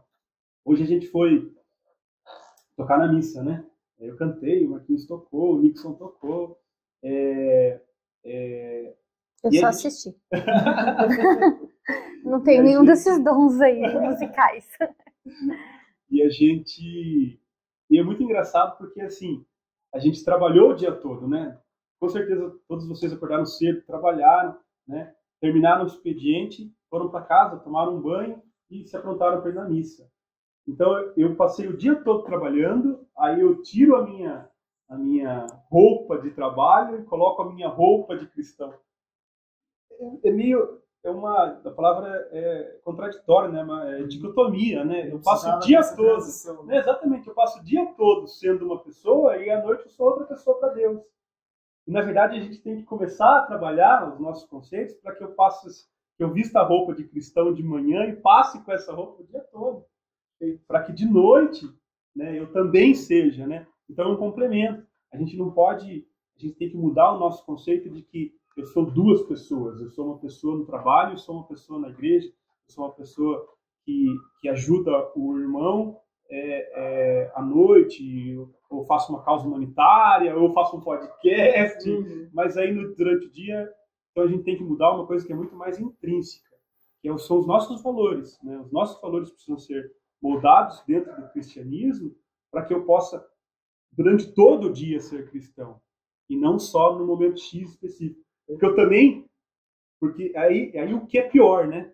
Se eu sou esse cristão que de vez em quando eu sou cristão, só quando eu vou na missa, só quando eu faço um trabalho para Deus, durante o dia eu tenho oportunidade de ser o cristão de fato, mas não sou. Talvez eu seja até muito pior, né? Eu seja mais. Na missa é muito fácil ser, Exatamente. né? É muito natural. Né? Então acho que a maior dificuldade realmente é ser fora, né? no dia a dia. Eu queria fazer um, uns adendos uhum. na, na, na, fala do Marcos. Primeiro, é, quando você citou a pandemia, eu tive algumas experiências, é, não só como jornalista, mas da presença de Deus mesmo, assim. É, durante a pandemia, eu trabalhava tanto na prefeitura e depois eu fiz um período no AMI também. Justo na semana que eu entrei no AMI, na semana seguinte ele virou um hospital de campanha. Uhum que foi quando uhum. o Estado mudou ele para atender os pacientes de Covid, né? Para mim foi um choque muito grande, porque eu tinha muito medo. Eu já tinha medo de trabalhar na prefeitura, eu chegava em casa, o Nixon me ajudava a desinfetar tudo. Uhum. Tanto o carro que eu chegava, ele vidros de álcool e passando e a minha roupa ia para um saco amarrar. Eu tinha muito medo, né? Uhum. Principalmente por causa dos meus pais. Uhum. E quando eu fui para o AMI, eu recebi um convite para trabalhar lá por um período. E eu, ele virou um hospital, eu fiquei de mãos atadas, né? Falei, meu Deus, mas eu vou conviver, porque a entrada é em comum, né? Eu não, não sou da área da enfermagem, não ia cuidar do paciente, mas eu ia ter contato. Uhum. Direto, né? No elevador, na, na porta de entrada, por mais que fosse tudo esterilizado, era muito limpo, era assim, fora do normal. A gente não podia tirar a máscara para nada, é, a gente trocava constantemente máscara, e era tudo muito higienizado, mas tinha o medo, tinha o risco. E eu falo que até hoje eu não sei nem como eu não peguei a Covid. Eu acho, pelo menos, que não, não peguei, nem eu, nem o Nixon. E nessa época, é, o setor que eu trabalhava, a gente era responsável assim por deixar é, um setor de humanização. E a gente era responsável por deixar essa área COVID mais leve. Então, uhum. o primeiro passo que a gente fez foi deixar mensagens positivas, mensagens uhum. de Deus, sem religião, mas a gente decorou mesmo. Eu tenho as fotos guardadas em casa, porque eu guardo com muito carinho esse período que eu fiquei no AMI, que, que se as meninas estiverem assistindo também, elas sabem que eu amo muito aquele lugar. E. Um abraço pro pessoal do AMI. Para o Fábio, para a Tainara, para todo mundo. Trabalharam, trabalham lá e né, me encheram de orgulho nessa pandemia, que né, não é fácil, né? Não deve ter sido fácil. Por exemplo, você que conviveu lá, sabe que não foi fácil. Mandar um abraço aí pro João e pro Gabriel. E aproveitar e fazer uhum. um agrado na família. Tem um dos meninos que trabalhava comigo, qual é o nome dele, Nix? Que trabalhava comigo lá, que era do, do ABC também. Guilherme, que trabalha no AMI também, mandar um abraço para ele. Uhum. Também fazia ABC com o Nixon, com os meninos lá, e a gente conversava bastante lá também. E nessa época, então, a gente ficou responsável por isso, por deixar um ambiente menos pesado. A gente conseguiu algumas caixinhas de som para o paciente escolher uma música que agradasse a ele, a gente conseguiu uns tablets para que em determinados momentos eles conseguissem falar com a família, o que antes era proibido, né? Quem ia para a ala Covid perdia o contato total. A gente quebrou essa, barreira, né? Em, em alguns momentos, o, o, as enfermeiras deixavam que eles tivessem um contato com a família, com o auxílio dos psicólogos que foram contratados também, sim. Era muito humano mesmo. E nisso a gente fazia as altas dos pacientes que saíam. E acompanhar isso era assim um sentimento fora do normal. Porque em contrapartida na prefeitura eu era responsável pelo boletim da Covid. Então lá eu divulgava os óbitos, né? E no AMI eu divulgava as curas, né? Então para mim foram dois sentimentos assim muito contraditórios e muito bons, porque eu aprendi demais nessa época, né? E eu me emocionava muito. Cada paciente que saía da, da ala Covid lá no, no AMI, é, a gente fazia um corredor de, de enfermeiros, eles iam batendo palma, tinha mensagem. filmagens de alguém, de alguns que saíram, Aham. muito legal, né? a gente mandava para a família, né, essas imagens assim, e eles tinham a cartinha lá do venci o Covid. E era muito emocionante, porque os pacientes choravam demais. Quando saía alguém assim que era mais de idade, nossa, era até depois que eu saí de lá, ainda teve um casal que saiu no mesmo dia, os dois bem de idade. Então, assim, é, quem tá lá é um sentimento assim que a gente não consegue nem explicar. E essa parte mexeu muito comigo. E a, prefeitura também. Desde o primeiro dia do boletim, até quando eu saí de lá, eu tinha feito que mais de 500 boletins da Covid. Era muito boletim, né? No começo não era todo dia, depois ficou todo dia. Nossa, era muita informação. E o dia mais difícil para mim desses boletins foi quando eu tive que divulgar a morte da minha própria avó, que ela faleceu de Covid. Foi 8 de janeiro do ano passado, 2021. Eu tava lá ainda, né? E no dia o boletim ele era minha responsabilidade. Era só eu que fazia naquela época. E aí as meninas da saúde, até eu namo, outro beijo para as meninas da saúde, que eu também tenho muito carinho por elas, que eu trabalhava direto com elas lá. Elas passaram para outro jornalista os dados daquele dia e ele mandou uma mensagem para mim, falou, foi muito querido também, mandou, Ju, fica tranquila que a gente se vira por aqui, né? Eu falei, não, pode me mandar, me manda o boletim. Eu tinha arte, eu tinha o formato do texto, eu tinha tudo lá, era só preencher, né? O que eu fazia no automático já. Ele falou, não, Ju, fica com a sua família. Eu falei, eu quero fazer, me manda que eu quero fazer se eu divulguei tantos óbitos, né, de tanta gente que eu conhecia também, não foi fácil. Eu tinha que divulgar o dela, né, que era a pessoa mais importante para mim. Foi uma das pessoas mais próximas que eu perdi adulta, né, assim, porque meus outros avós eu perdi eu era criança. Então eu fiz naquele dia, foi assim devastador, óbvio, né, foi muito difícil para mim, mas eu fiz e assim, só queria contar para vocês essa parte de dessa contrapartida assim, de um lado viver emoções tão boas e do outro tão ruins, assim, porque não é fácil divulgar óbito, né, das pessoas. Então a pandemia me fortaleceu muito e também me ensinou mais ainda.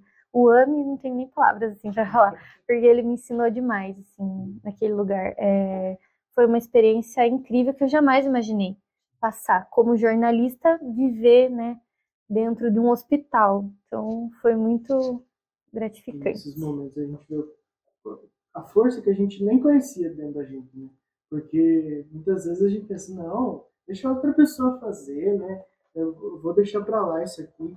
E parece que vem um sentimento de não. Eu achei bonito isso que você falou. Tem que ser eu. Eu vou contar essa, essa notícia, mesmo né, não sendo a notícia que eu queria dar, mas é, é minha função. Isso ajuda o processo de cura, sabe?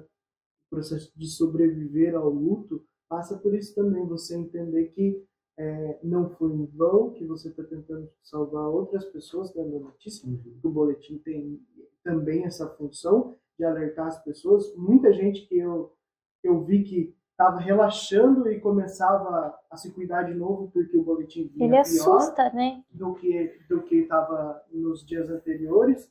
Então, quantas vezes você salvou com esse boletim? Uhum. Quanta gente que foi auxiliado com isso, com a profissão em si. Isso é ver a mão de Deus, né? E a gente tornar a cura das pessoas também uma coisa para celebrar, né? Muita gente ouviu falando, ah, nasci de novo, bota uma data diferente aí na, na certidão de nascimento. Porque muita gente entrou lá achando que não ia sair mais. Muita gente, principalmente as pessoas de mais idade, eh, a gente via que eh, começava a ter desespero de achar que não ia sobreviver. E graças a Deus muita gente conseguiu se recuperar disso. Então é, é um papel nosso agora, como pessoas de Cristo, né? é, ajudar nessa cura geral. Não é nem só uma coisa de saúde em si, mas é, eu vi uma reportagem ontem que falou disso de uma forma de humor, mas é verdade. É, como não tá ninguém bem, tá todo mundo achando que Que tá normal. que tá normal, mas ninguém tá bem. Nin- Ninguém saiu dessa pandemia 100%. Se saiu, aí precisa procurar tratamento, porque daí tem uma psicopatia, tem alguma outra coisa que, que precisa ser estudada, inclusive. Até aproveitando um gancho também, é o que eu estudo hoje, né? Hoje eu faço psicanálise, eu me formo no ano que vem. E esse processo do luto é uma coisa que ninguém viveu, na verdade, Uhum. né? Isso que é muito preocupante, assim, de achar, de, de a gente saber que ninguém está bem, porque ninguém se despediu, né? Não teve velório, não teve nada. No velório da minha avó, por exemplo, é, ainda teve duas horas de velório porque ela era considerada suspeita, o resultado dela saiu depois, com o caixão lacrado. Não tinha nem o vidro ali para ver o rosto dela, era lacrado. E eu lembro ele que para minha mãe foi um choque muito grande, assim, porque ela foi perguntar na funerária ainda, para piorar a situação, como ela estava lá dentro. Ela falou, mas vocês tiraram ela do hospital como? Não, não tô vendo ela, ela tá ali e ela estava lacrada dentro, porque a gente não sabia, né? Ninguém sabia como era o vírus, se ele podia ser transmitido assim, é, passando ali no velório, né? Então, para nós assim, não teve uma despedida. Eu me despedi da minha avó num caixão com uma foto em cima. Então, ninguém teve o luto para viver. Isso que é o mais preocupante para quem é da psicanálise, psicologia, psiquiatria, todas essas vertentes da terapia. De que, que horas que as pessoas vão viver o luto, né? Porque a gente não teve tempo de sofrer, porque já vinha outra em cima. Eu falo que a gente não se despedia de uma pessoa, já estava acontecendo com outra. Foi uma avalanche, assim, né? Uma bola de neve, realmente. E a gente não teve tempo de sentir nada. Então, a, a gente parece até que tá mais frio hoje, né? Um, um sentimento meio estranho, assim, de que parece que a gente não é apegado a muita coisa, né? Que a gente não dá valor a muita coisa. E pelo contrário, acho que a gente dá valor mais ainda, porque é tudo muito passageiro. Então, a maior preocupação de quem é dessa área do- da saúde mental é essa hoje de como as pessoas vão sair da pandemia. Essa semana a gente teve a liberação do uso de máscara e isso já está mexendo muito com a saúde mental das pessoas, porque tem muita gente que não acha que é a hora de tirar. E talvez não seja, talvez seja, ninguém sabe, né? A gente tem que confiar no que os cientistas estão falando para nós, eles que estudam para isso, né? Mas a gente tem muito medo. Então, hoje, basicamente, a gente vive assim, com medo. E sem saber o que vai ser do amanhã, se a gente vai estar aqui amanhã. Por isso que, que o Marcos falou muito importante também, da gente ter momentos de descontração, não deixar só para sábado para rir, né? Ficar a semana inteira lá fechado, carregado. No sábado eu vou dar risada em casa. Porque a gente não sabe como vai ser mais, né? Tudo muito incerto. Acho que a pandemia ensinou muito isso para nós, né? É um, um carpe diem forçado. Colher do dia o que ele tem de melhor para te oferecer. E, é, a expectativa do dia posterior ela é falha. Mesmo que você viva ele, é, viver hoje pensando nele não é coerente, né? E, e, a gente passa, voltando ao trabalho, a gente passa o dia todo no trabalho, né? A gente passa o dia todo, né? É, com os afazeres do, do seu cotidiano de trabalho, né? E aí se esse cotidiano né, é como na segunda-feira, né? Você acorda pensando, pô, por que, que é segunda-feira? Podia ser ruim, sexta. podia ser sexta, né? Tem que ir naquele lugar de novo. E aí, ou seja, a gente está é, cultivando, né? É, isso de ser ruim, né? Cultivando, né? Meu trabalho é ruim, meu trabalho é ruim, a minha vida é ruim. E aí você nunca vai ter esse carpe diem, por quê? Porque carpe diem isso é só no final de semana, é só com os amigos, é só, né? Bom, meu, então você passa 40 horas semanais sofrendo né? e reclamando. E reclamando, e dizendo que isso aqui é só para garantir o dinheiro do meu é, pagamento dos boletos. Aqui eu só tô porque eu tenho boleto. Então, assim, a gente tem que começar a parar de, de, de, reclamar do nosso cotidiano de trabalho né? é, é, buscar alternativas para que esse trabalho seja o servir, que se esse trabalho seja de fato cristão, para que eu possa, porque na verdade assim o trabalho e a gente hoje, né, o Evangelho de hoje fala sobre isso, né, gerar frutos, né, é, é, o trabalho gera esse fruto, né, uhum. é, o, o, meu serviço do dia a dia gera esse fruto, né, e aí, esse fruto tem alguma coisa a ver com o fruto que Deus pede para mim? Isso aí tem alguma coisa a ver ou eu só estou, né, vivendo um dia depois do outro? E tem que repensar essas relações. Né? Tem que ser muito mais agradável do que é, acho que para todo mundo, né? Porque eu sei que tem serviço que não são, e talvez um monte de gente não esteja no serviço que, que quer para sua vida, que quer para como realização, mas vá lá e faça o seu melhor, porque querendo ou não você vai ter que passar por aquele dia, como você disse. E você falou um negócio do, do, do servir e do ser, né? Se preocupar mais com o ser do que com, com o parecer. Eu vi esses dias a, aquela é, cozinheira, a Paola Carrocelha, sabe? Que é do, do Masterchef. Uhum. Que inclusive eu admiro muito. Acho que ela não é, é, é o exemplo de profissional que é realizada naquilo uhum. que ela uhum. faz, né? É bonito de ver quando, é, quando ela está fazendo as coisas assim. É, parece uma, uma poesia mesmo, né? a pessoa trabalhando. E ela falou assim, ó, eu me preocupo muito com, com ela dando uma entrevista, né? com ser. Se eu sendo parece alguma coisa que desagrada as outras pessoas, assim, mas é muito mais fácil eu me preocupar em ser alguém que me agrada do que eu parecer ser alguém que agrada os outros. E a gente vive muito é, nisso, às vezes, de. É, não, não por mal, mas às vezes a gente quer é, agradar os pais, agradar os filhos, agradar os amigos, agradar é, as pessoas em geral que são importantes para a nossa vida, e esquecemos de olhar e falar assim, viu, mas eu estou feliz aqui? É, até isso é uma, uma mensagem que eu queria deixar, que muita gente escolhe a profissão por pressão dos pais, Sim. né? Vive, às vezes, um, um inferno na vida porque está fazendo uma coisa que não é o sonho dela, mas sim o sonho dos pais, né? Você deu exemplo, seu pai queria que você fizesse direito. É, se você tivesse feito, você seria uma pessoa frustrada. frustrada.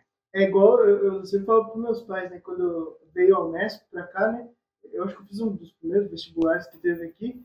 E graças a Deus eu só passei quando era trainee. Porque se eu tivesse feito engenharia madeireira, com essa cabeça que eu tenho para humano, nossa, eu teria sofrido muito. Isso, eu, eu ia querer morder as árvores. De... Então, é, Deus faz as coisas no momento certo.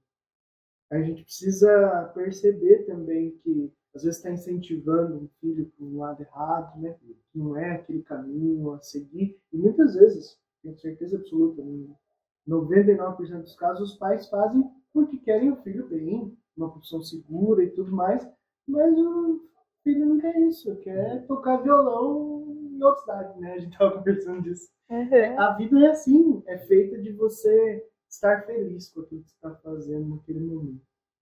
E é. Eu vi uma reportagem do Terry Crews essa semana que ele falou muito disso. É... Não busque a zona de conforto. A zona de conforto ela vai te afastar dos seus sonhos. Seja feliz desconfortável. Gostei muito disso. O feliz desconfortável é: estou bem aqui, mas eu quero sempre melhorar cada dia mais, me tornar alguém melhor ser um profissional de Deus, eu acho que passa muito por isso.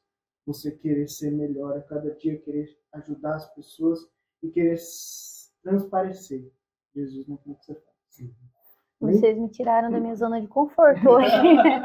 me colocaram do outro lado. Para mim é tão fácil assim entrevistar, né?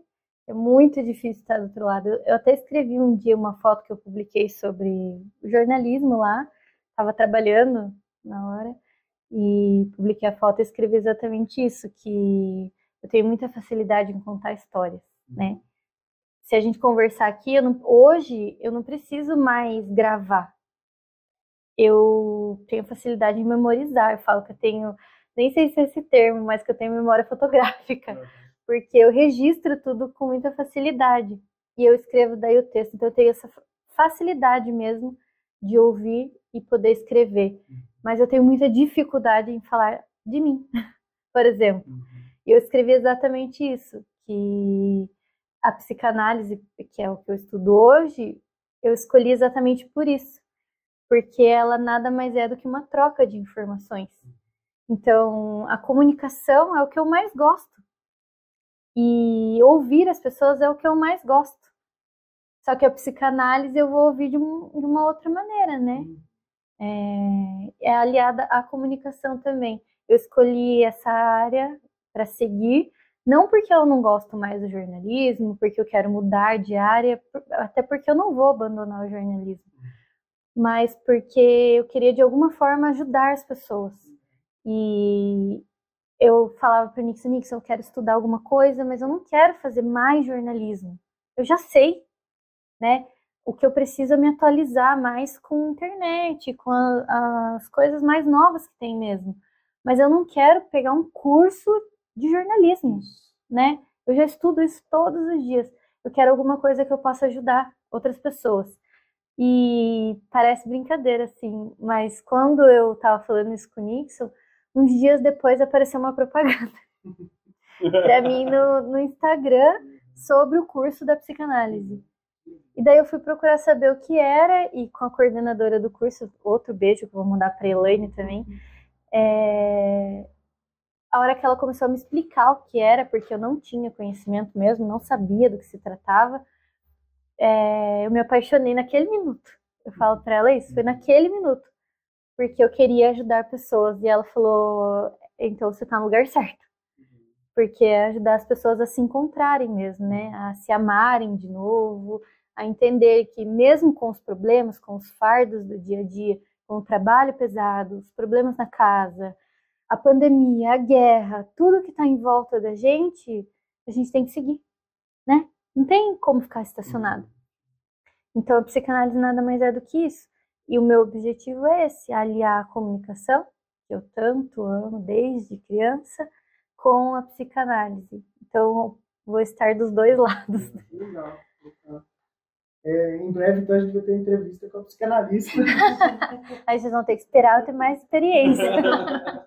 mais propriedade, né? Que é muito mais fácil quando a gente fala do que a gente tem certeza, né? O jornalismo para mim é muito fácil falar. Eu tenho uma bagagem nele. Eu não, não me arrisco a falar nada de psicanálise, porque eu não ainda. entendo ainda. É, é, Espero um dia. Essa é a coerência da pessoa inteligente, né? Saber que não, ali ainda não é meu lugar de fala. Não, não é meu lugar de fala. Essa expressão moderna. Pessoas, considerações? Muito bom, gostei muito de trocar essa ideia com você. A intenção é, é sempre é de aprender, sabe? Sempre é de, de conhecer uma visão diferente da minha, né? trocar uma ideia. Eu acho que isso é isso faz com que a gente cresça mesmo, né? abra uhum. nossa mente. E é muito, foi muito bom, muito gostoso conversar com você. É, seu trabalho é imprescindível, né? já falei isso, mas quero só reforçar. Então, assim, se orgulhe mesmo, porque é um papel social, né? um papel social. E eu gostaria que, que a gente, na verdade, fale isso para que eu possa mudar também.